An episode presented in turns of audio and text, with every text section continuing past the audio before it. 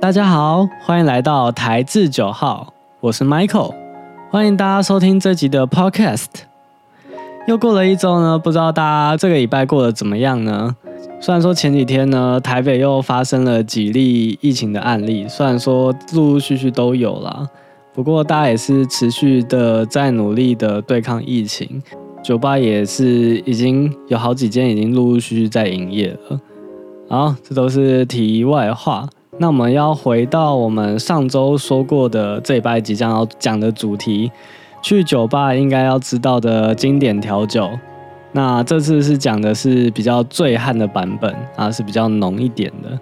因为我个人的想法是这样子啊，前面我已经讲到就是该如何去点酒，已经讲的非常多了。那我这次会以我觉得还不错的酒类的故事，然后去穿插一点点，让整个内容会变得稍微有趣。好，那还是要回到原本的主题。如果今天是以浓一点的调酒的话，我先说以我个人最喜欢的点法，那也是今天的主题，就是马丁尼。我个人非常喜欢去酒吧点马丁尼，基本上我去过的每一间酒吧，我一定会点马丁尼，而且通常是最后一杯。那我觉得马丁尼是一杯非常好测试调酒师实力的一杯调酒。那包含我以前在店内的时候，我也最常做的就是这杯调酒，算是一直做做做做到最后，反而是比较擅长的一杯。但是基本上啦，我觉得马丁尼是一杯稳定性非常低的调酒。它即使你很常在做这一杯，但你还是会有失手的时候。基本上，因为我已经离开业界一段时间了，现在要我回去重新调一杯马丁尼，我可能调得出来，但是也许。没有办法做到当时的水准。那我自己其实也一直都觉得，我可能也没有做到很好。我自己把自己的实力判断为中间偏上一点点，但也就只有一点点，大概就是六十分的水准吧。如果以我对马丁尼的了解的话，因为我真的有喝过，就是很厉害、很厉害的大师调出来的马丁尼，基本上。会点到这个集聚的人呢，基本上已经算是重型醉汉了，根本不用我去教他们要怎么点酒。基本上，如果你不太会喝酒，你又想点烈的，你一定都只会点龙矮人而已。好，这是歧视。但如果想要去一探马丁尼的世界呢，非常的欢迎，代表你越来越有格调，越来越有 sense 了。基本上啦，除了马丁尼以外，浓的调酒基本上我就不太会点。那当然还有一些我觉得蛮值得去点的经典调酒，像是老广场。老广场是一杯非常特殊的调酒，那它的名字有点难念，叫福可黑，它是法文。那基本上这杯酒呢，它是有使用到 whisky 跟 brandy 下去调的。然后它里面还有加上一些像是班尼迪克丁啊，然后叭叭叭，有大概五种材料，但我不想陆陆续续把它全部讲出来。反正它就加了那些东西，基本上喝起来会跟 Old Fashion 有点像，可是呢，它会有很大的落差，因为它喝起来会偏甜一点点，那算是苦甜苦甜的那种感觉。那还有一个我觉得也是很有特色，而且也是非常有名的调酒，叫 Negroni。之后我觉得可以针对就是这类型的苦酒，而且又是比较烈的，去做一个专门的讨论。然后，今天我们主要是要讲说琴酒的部分。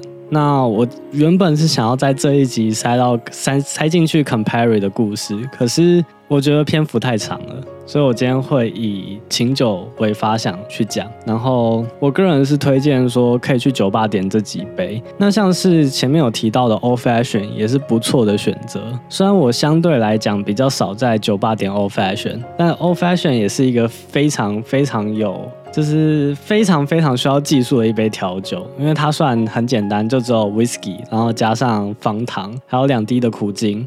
嗯，如果你有在看网络上面一些做法的话，可能还会讲说什么加 soda 也可以，基本上就是增加口感。它是一个非常简单的调酒，但是如果调得好跟调得不好的，其实味道差很多。那也算是一杯我觉得不能小看的调酒。基本上啦，我觉得在酒吧里面，嗯，在经典调酒里面呢，如果是比较偏浓一点的调酒，我个人都觉得不太好调。因为相对来讲，你的融水，然后你要抓的会比较细致一点。如果你稍微转得过久，或者是你调制的方式会让你的酒水变得比较溶水偏高的话，那整体的话酒味有也许就没有办法体现出来。啊，不过这些都是题外话。基本上，通常你要去酒吧里面点比较浓的。如果你是单纯想买醉的话，那你可以选一些可能有气泡类的，像是 Long Island，我就觉得非常的合适。还有上一集有提到的 Friend Thirty Five，也是非常合适的一杯调酒。我会说，就是如果你只是想要买醉的话，为什么要点气泡类型的？其实原理很简单。因为通常气泡类型的饮品，你把它喝到喝进肚子里面之后，它会产生大量的二氧化碳，然后在你的胃里面，那它会强迫你打开你的幽门，你的酒会比较容易吸收。如果你的酒液很快很快就从胃，然后进入到你的大肠跟小肠开始被吸收之后，你很自然而然你就会醉喝醉，然后就很快就倒。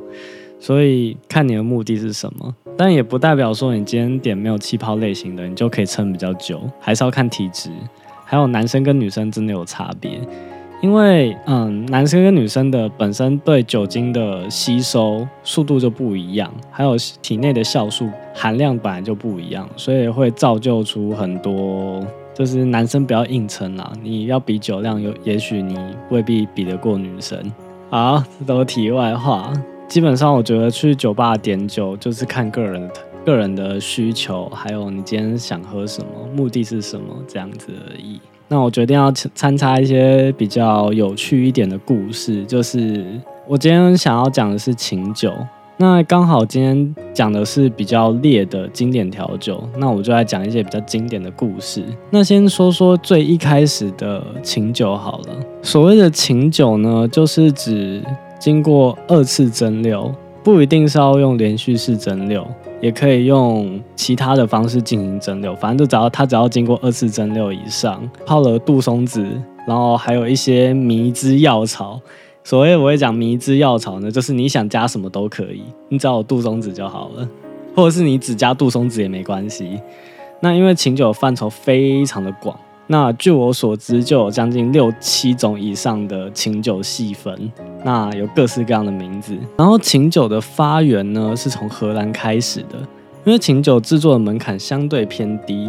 所以在早期那种制酒技术没有那么好的年代，琴酒其实很常被拿来制作。然后那个时候最有名的一个东西叫做浴缸琴酒，非常的 old school。那个时候呢，很流行浴缸琴酒。还有因为威士忌的做法相对来讲比较困难一点点，需要很专业的知识。那不是大家都有能力去制作威士忌啊？那我今天就是想要喝便宜的烈酒，那我可能就会选择琴酒是不错的选择。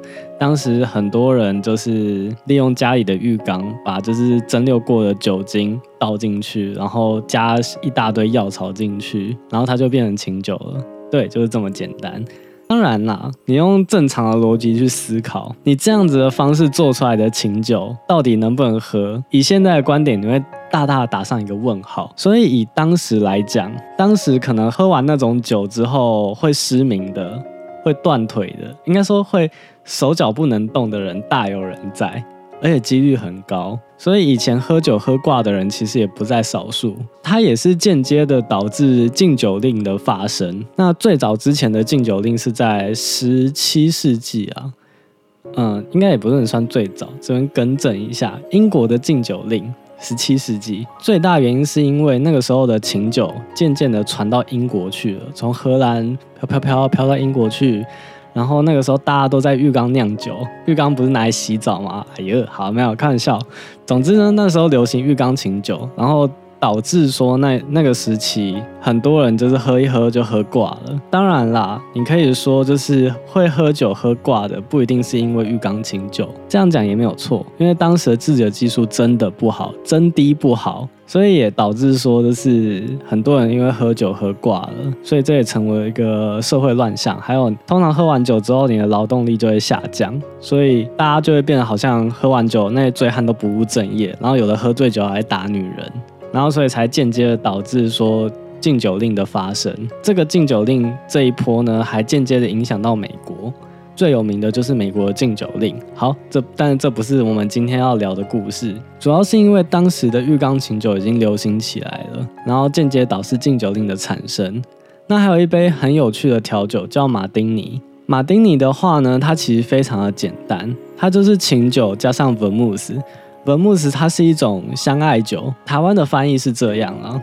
那基本上在酒吧用语就是会叫它是 vermouth。那 vermouth 呢，就是一种用葡萄然后加上香料下去做的一种酒，你也可以说它是利口酒，但我就个人觉得它不太算是。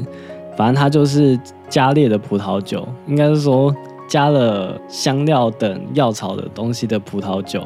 那还有一个东西跟它很像，叫另一类。的话呢，也是葡萄去做的，它是以葡萄酒为主体，然后加上一些像是水果啊，或者是香草之类的。反正就是你就你就想象那种东西，就是葡萄酒，然后加上奇怪的东西就好了。然后它的世界里面有分成像是 dry，就是比较没有那么甜的，还有就是 rosé，红色的，大概就这几种了，还有原味这样子。那基本上啦，比较常用到就是 dry。那尤其是今天调马丁尼的时候，通常都是使用到 dry vermouth 去居多。那我今天也不会去讲说要怎样调马丁尼，我个人会觉得比较好喝，因为我觉得那比较偏技术层面。那我们今天要讲的是故事。那像是马丁尼呢，我个人觉得比一个有一个比较有名的故事，就是丘吉尔的故事。就是当时呢，丘吉尔。丘吉尔在的时候，算是英国工业时期，就工业革命已经发展完了，然后制酒技术也还不错的年代。那个时候已经渐渐的开始流行一些比较精致化的琴酒，所以当时很多人的喝法，像丘吉尔的喝法呢，就是用琴酒还有文木斯，先拿。一小杯的本慕斯，然后在嘴巴先漱过口，然后再直接硬灌清酒，就是这么硬派的喝法，是丘吉尔的最爱。那这个算是我觉得比较著名的东西啊。那现在酒吧呢有很多很多的做法，就看你想要怎么去制作它。那我觉得像我前面有提到的马丁尼，算是我觉得去酒吧你爱喝酒的话必点的一杯调酒，急推好。想到这部分呢，你还会想到一个非常有趣的东西，叫做零零七。有在看《金牌特务》的人应该会很有印象，就是马丁尼竟然可以用 shake 的。但我们今天在细讲的时候，我们要讲一杯调酒叫 Vesper。那 Vesper 基本上这杯酒就是以零零七这个电影呢出现的一杯酒，它里面呢就是加上像是琴酒。还有一点点 vodka，然后还有一点点的 lily。我个人有喝过 lily，那 lily 的味道呢会比较偏甜一点点，那带一点点水果香，然后还有一点蜂蜜跟香草的味道。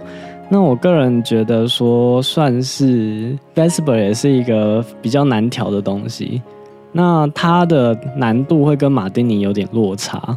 那想要体现的风格呢，也跟马丁尼不太一样，所以基本上我把它当成是完全不同的调酒。对，因为像马丁尼，我自己个人习惯的做法是用 stir 的方式，就用搅拌的方式。那 Vesper 呢，我喜欢用 rolling 的。好像是 Vesper 呢，也是在酒吧里面很多客人会会点的一杯酒。那你要说要点用 shake 的 Vesper 也是没有问题的。就只是风格上体现的不一样而已。那也许是要体现出当年的电影所呈现的样子。因为当时呢，当时的零零七呢，它的做法就是把这三个材料加进雪克杯里面，然后用力的去摇，然后摇摇摇摇到外面结霜，反正就摇到非常冰非常冰之后，打入足够的空气感，然后再倒进马丁尼杯里面。那我个人是觉得啦，我个人是觉得这样的做法也不错。但以我的观点去想呢，就是如果你摇太久的话，有可能还是会水掉了。所以，但是基本上还有一个说法是这样子的，就是这杯酒本来就很烈了，你要经过长时间的摇荡，让它变得比较就是没有那么烈，然后比较好入口。因为毕竟调酒的初衷就是为了让那些酒本来很难入口、很烈的酒变得比较好入喉。那我觉得我也接受这个做法。嗯，基本上我已经分不出来哪个是对，哪是哪是错。就是调酒有时候到这种境界，就是比较主观一点点。那可能对我来讲，如果酒已经被弄到这么水的话，我可能就没有那么喜欢。那这是以上是我一点点小小的分享。那这是以上我对于像玉缸琴酒。马丁尼还有 Vesper 的一些故事，希望大家会喜欢。那这一集的 Podcast 呢，也分享到这一边。我们这一拜呢，有上一些像新的 YouTube 影片，那希望大家可以持续的关注我们。我们 Podcast 已经来到了第十集，也非常感谢大家这段时间持续的关注我们。这一季呢，我们预计是做到第十三集，所以其实。Podcast 很快就要休息了，非常感谢大家。那我相信啦，短时间的休息是为了让整个规划变得更完整一点。那相信有在关注我们的观众朋友，应该有看到这频道的一些小小的问题，例如像是 Podcast 本身就是有点太随意了，变成说规划上本身是比较散的，比较松散的。那我希望第二季可以改善上面的那种状况。我个人是觉得我一定会做第二季啊，因为 Podcast 制作难度相对比较低。休息还有另外一个原因，就是因为我想要把重心放在 YouTube 身上，可能也跟就是这几个礼拜我们从后台看到的数据持续下滑的数据，让我觉得这个决定应该是蛮有必要的。希望大家可以继续的关注我们，那我们也会持续的努力。那这一集的台制九号的 Podcast 就到这边为止喽。那谢谢大家的收听，拜拜。